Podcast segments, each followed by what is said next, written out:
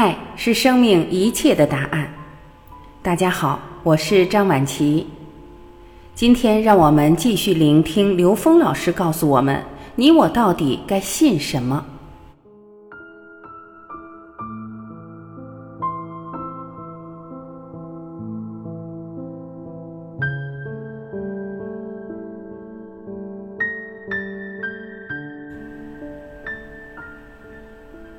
这是在一期访谈节目中，主持人和刘峰老师的一段对话。下面就让我们一起来听一听。主持人元年，我们经常看到很多人在做一件自己专注的事情的时候，都会变得非常执着。也就是说，除了自己这件事情，别的事情可能都不是很关心了。见人就推销自己的想法。您是如何看待自己正在做的这件事情的呢？刘峰老师回答。我做这件事情是我借用的一个法器，执不执着是我需要问我自己。我在这件事情的过程当中，我自在不自在？如果这件事让我不自在，变成障碍了，这就是我的执着了。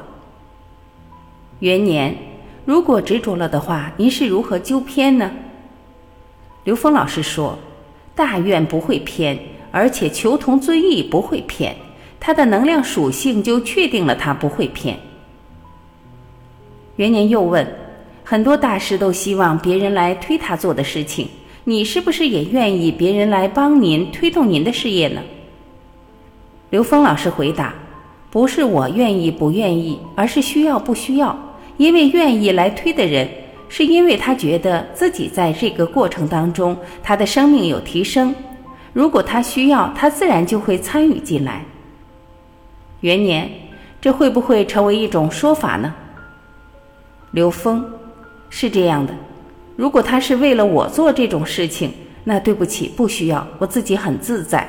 而且现在所有的推广的东西都不是我自己要让别人去推广的，我是随缘做，做完就完了。但是它带来的结果我也接。如果我刻意想推广，我只要在外面一使劲，我自己就会有障碍。我没有期待，所有的障碍都源于期待。像我们对孩子也是这样，我们只要对孩子祝福就可以了。我们只要对他有期待，他就有压力，他就能感觉到所有的事情都是这样。所以我提倡自适应。每一个人参与自身的意识能量提升，是他自己觉醒的过程。至于发生什么事，是顺便呈现。我从第一天就是这个心态。到今天没有变，我对在物质世界呈现一个结果没有什么期待，所以我说未来心不可得。很多人问我未来禅创的发展是怎么样，如何规划等等，我都会跟别人说未来心不可得。对我来说，这是个简单的事情。我认为这个世界贴上我的标签的事情就是最大的障碍，这也是我为什么不诉求任何知识产权。对于我的作品的传播，我根本不在意它的知识产权。对于我讲过的东西，我一般也没有去审过稿子。元年，那会不会有点不负责任？因为演讲是出自您，通过传播会有影响力。刘峰，我不需要负这个责任，我负的责任是我对我自己负责任。我的心在这过程中没有任何贪求和期待。又没有任何误导别人的意愿在，没有任何要树立我自己的心。我演讲时的责任是我说的当下负的，责任不是你以后要负的。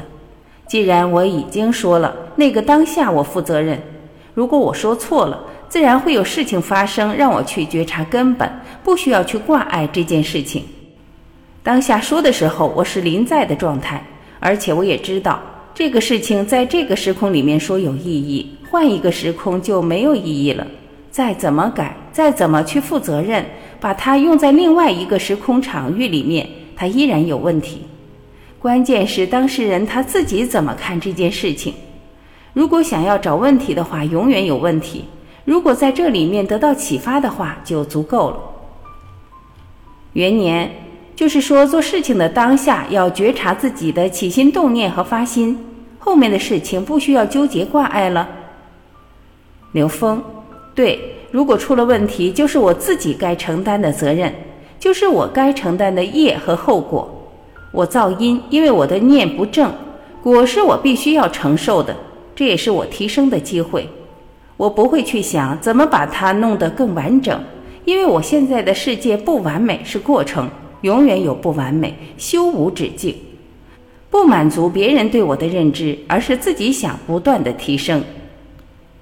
元年说到对话，我发现您对对方没有过分的选择，不像有些老师会说，这个人我见，那个人我不见。刘峰。我觉得只要能够在这个对话里面把道理说清楚，通过道理的阐述明白觉悟的方向就可以了。相信对方在跟我对话的时候，他也会反思，这就足够了。我是随缘，但和任何人交流的过程当中，我会找同频。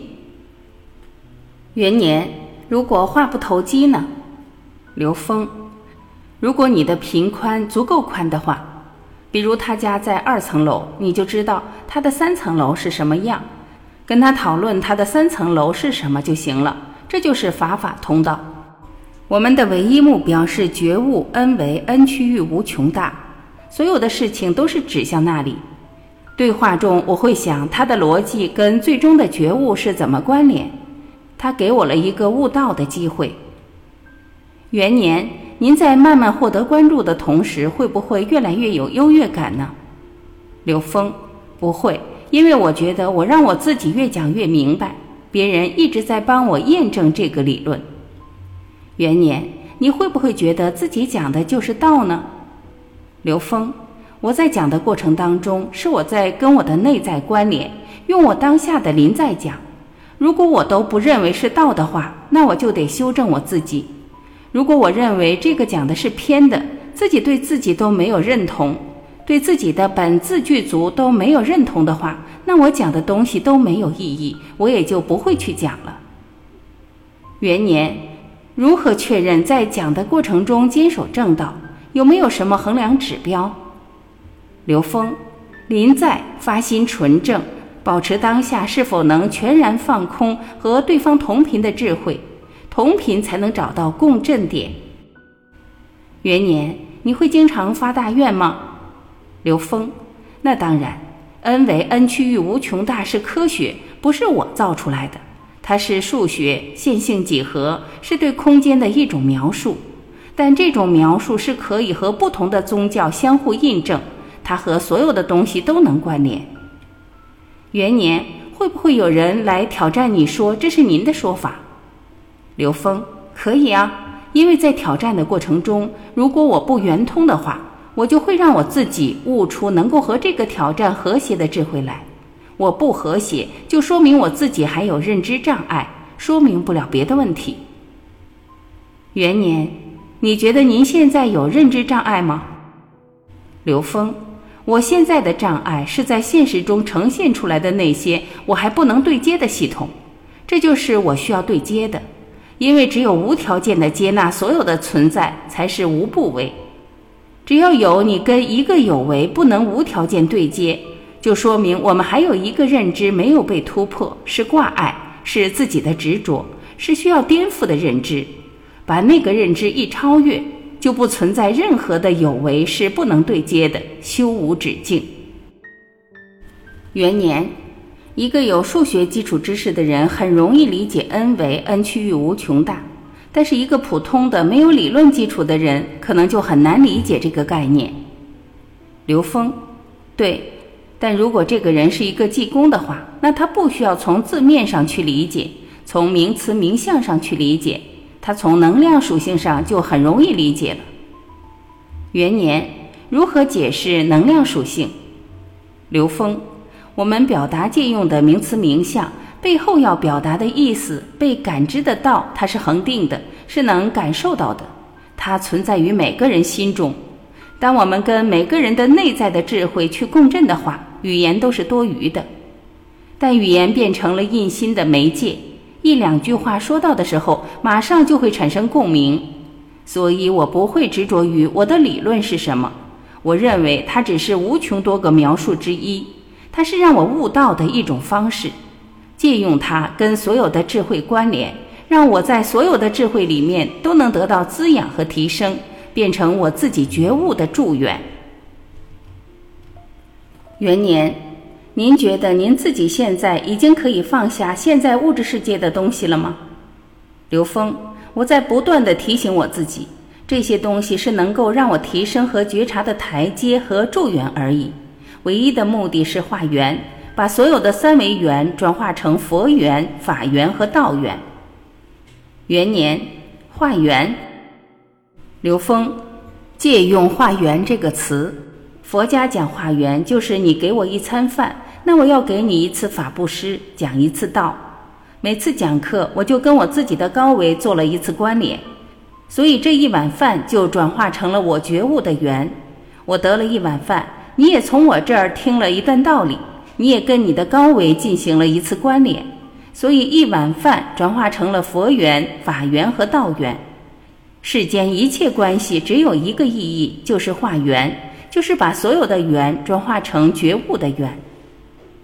元年，原来我对老师的课程有很多评判，今天和您的对话很受启发。刘峰老师最后说：“其实我讲课不是给别人讲的，对我来说，是我通过讲课给自己讲明白了。比如在回答问题时，我其实不认为是我在给别人答案，我是认为对方是老师在问我，让我从我的内在找到答案。我也不是给任何人标准答案，当下这个答案，你把它放到另外一个时空里面，它可能就是谬误。”